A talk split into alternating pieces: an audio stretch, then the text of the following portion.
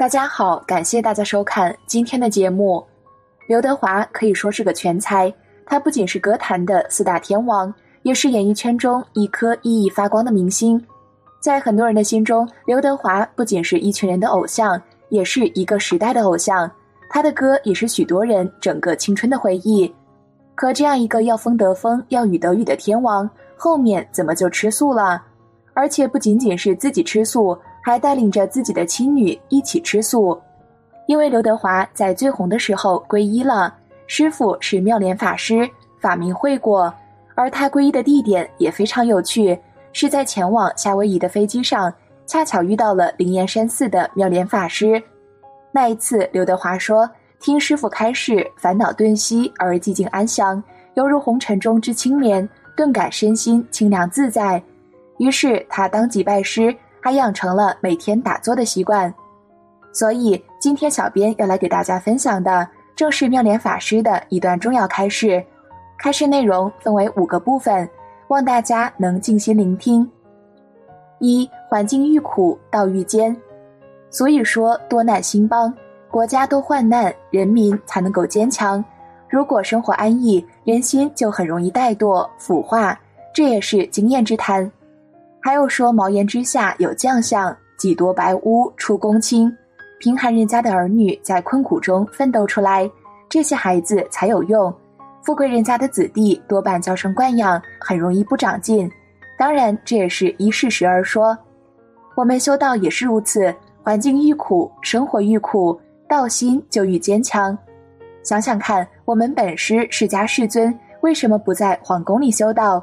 皇宫里修道多么自在！还要跑到冻死人的雪山去干什么？虚云老和尚初出家时住在山洞中，山洞里潮湿，没有阳光，有的是毒蛇、老虎及种种野兽。冬天冰天雪地的，非常寒冷；夏天又是三四十度的热，睡觉时汗还是流个不停。我们家乡就是这个样子。大家有福报，要好好的珍惜用功，不要把大好日子空过了。尤其要有个积极了生死之念，有福报当然是好，但不要被这福迷昏了。那就难怪我们佛家讲，学佛的人千万不能求升天。想想看，想人间富贵都迷了，升到天上想那个微妙的五欲怎么得了？大家好好依佛言，依古祖善知识之话，一心看破放下，念佛求生西方。这些话千万要记住。二，一夕初到香港时。这次是为了纪念我民国三十八年农历十月初一在香港闭关而打的佛七。今年是民国七十七年，香港闭关到现在已经三十九年了，只是打七做个纪念。我并没有想到什么，但是有几位发心的菩萨今天买了包子、寿桃、寿面来供佛供僧，祝福闭关的纪念，并要我说说当时闭关的情形。那我就略略的告诉诸位。记得民国三十八年二月，我从大陆灵岩山寺下来，经上海、杭州，再到江西、湖南，然后沿着粤汉铁路到广州。四月初八，特别到广东南华寺拜见虚云老和尚。那时虚云老和尚正在传最后一次的三坛大戒，在广东停留半个月。四月尾到香港，在香港过端午。那年是闰六月，前一个六月上大屿山宝莲寺挂单。那时候到香港，好多的青年僧被时代的浪潮所淘汰。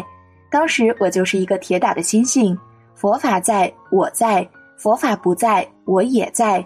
纵然把佛法毁灭了，把我的僧服脱了也好，我的心穿了如来的智慧衣，这是脱不了的。没办法消灭我心中如来的信仰，你的思想打不进我的心内。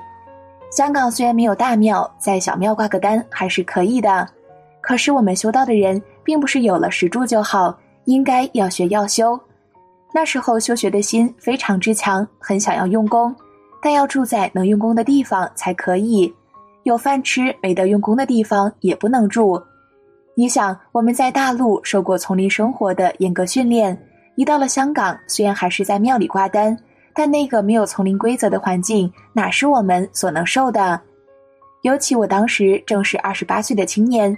正是那样高如泰山的心，总是想深入经藏，想修正念佛三昧。可是当时生活存身随时都在不测中，还有什么时间来给你研究经教、修行拜佛？不过人愈是在困苦之年，愈能发道心，越是在苦难之中，生死心愈切。我那时就想要闭关，不管了，晚上死也好，明天死也好，只要有一口气在，就要看经拜佛。从苏州灵岩山寺下来，修道的心却乎坚固。总算诸佛菩萨加倍，在香港有了闭关的因缘。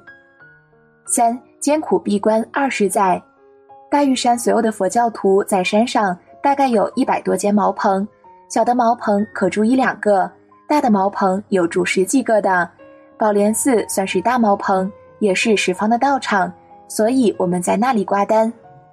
到大屿山还没一个月，同参都知道有一位妙莲法师，那时候大家都是青年法师。山上那些人好像与我特别有缘，大家都对我好。我看到那个情形，而且山上的茅棚这么多，要找个官房并不成问题。所以我头一天说出想闭关的意愿，第二天就有一个了。当然那时候也没讲究什么空气啦、阳光啦、安适啦，没有的，只要有间关房能安身、能修行用功，有一顿饭吃就好了。因此，十月初一就在法华净院正式闭关。我那关房多么大呢？约两公尺宽、三公尺长的一间小茅棚，人站在中间，两手一伸就碰到两边的墙，一拜佛下去，后面就顶到壁，就是这么一点大。那房子靠着西北角的山壁，是个东不见阳光、夏不透风的地方。那是有位从大陆一起到香港的法师来看我。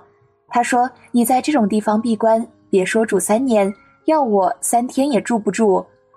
关房里地湿，上面有滴水，每年从腊月起一直到六月，水都是从天花板一滴一滴的朝下滴，桌上的钉子都烂了。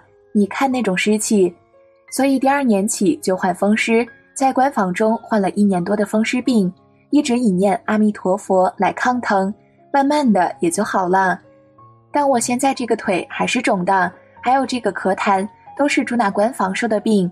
这就是修行的因缘不具足，道业未成，身体就受病了。就像一颗种子下在阳光不充足、空气不流通的地方，自然也就长不好。那样困苦的环境，我怎么能住得下去？就是先沉定下来，先沉定下来，静下来，才能住得住。如果静不下来，再好的官房也住不住。所以想闭关的人那么多，但有的人闭个三五个月就跑出来了。闭关不是那么简单的，要受一番苦。四关内修波州三昧，在关房里，我发愿修十次波州三昧。修波州三昧的历程，就是一天二十四小时中都是绕行念阿弥陀佛。礼佛是可以，但不能坐，也不能卧，要经过九十天才算功德圆满。这是一种最精进的念佛法，也是对治昏沉散乱最好的方法。进行的方式是在水泥地上赤脚绕佛，在念法上或快或慢随意的。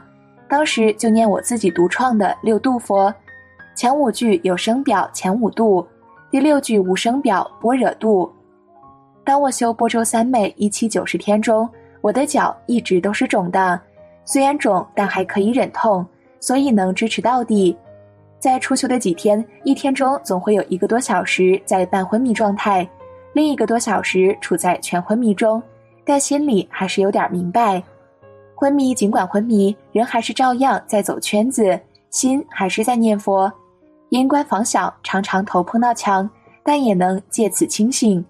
初开始的几天，一天之中大约会跌倒一次，然后在地上知觉全失的睡两三分钟。醒来以后，虽又立刻再走，但内心觉得十分悔愧。修波州三昧应该不眠不休的，我今天跌倒了，这就是羞耻的愿力不够，所以没有达到修此法的标准。每当修道苦得很难忍受时，我就想，每个人都有死：军人战死在沙场，学士死在文坛，公务员死在其复工之时，都是死得其所。我是出家人，如果因为修波州三昧而死在佛堂，也是死得其所，有何遗憾呢？死机不怕，又何患于修持走圈时不能忍受？况且修行如逆水行舟，推石上山，在这过程中稍一松懈，功夫即会一落千丈，所以不能稍懈我志。每每以此自勉，更一心一意的每天念佛十万声，就这样在艰苦中度过了九十天。其实要求感应，就是要舍自己一个色身，要拼命。古来高僧大德哪个不是从苦中磨练过来的？五用功相应，法乐足。大家平时动静都要念佛。说到这地方，我告诉你们，心念佛不念而自念，当然不是那么简单。口不念而自念，这不是什么难的。我想诸位之中应该是有自自然然就念阿弥陀佛歇不下来的，像我动也好，静也好，口自然的念，好像涌泉一样的。我诵经也有这样的经验，以前在官房一百二十天内专诵普贤行愿品，专持金刚经，一个月下来经文都熟烂了，不念而自念，都停不下来。我想身体疲劳，休息一下吧。虽然是休息了，但心里还在。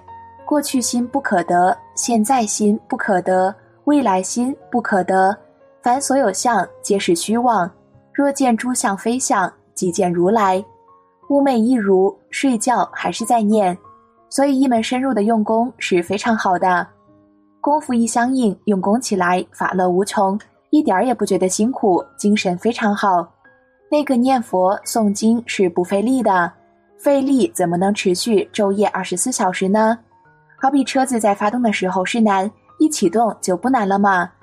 那时虽然是睡，但睡还是保持功夫，可以说行住坐卧皆不离道。人到正罗汉果就没有睡了，因为离了睡眠盖，一天二十四小时都是清醒的。其实修道稍微功夫有一点相应。精神满足，时睡就非常之少，昼夜二十四小时精进用功，一点都不懈怠。十几个小时打坐，偶尔又斜卧睡一下就可以。但睡是睡，心里还是清醒的，并不是像一般人睡死了，贼到家里把东西偷走了都不知道。你们在世俗上那样下功夫，所得到的是世间的享乐；你到了佛法来修无为法。就能得到出世间的寂静安然之乐。我是如此，你们大家只要如此学，同样能得到殊胜的法乐。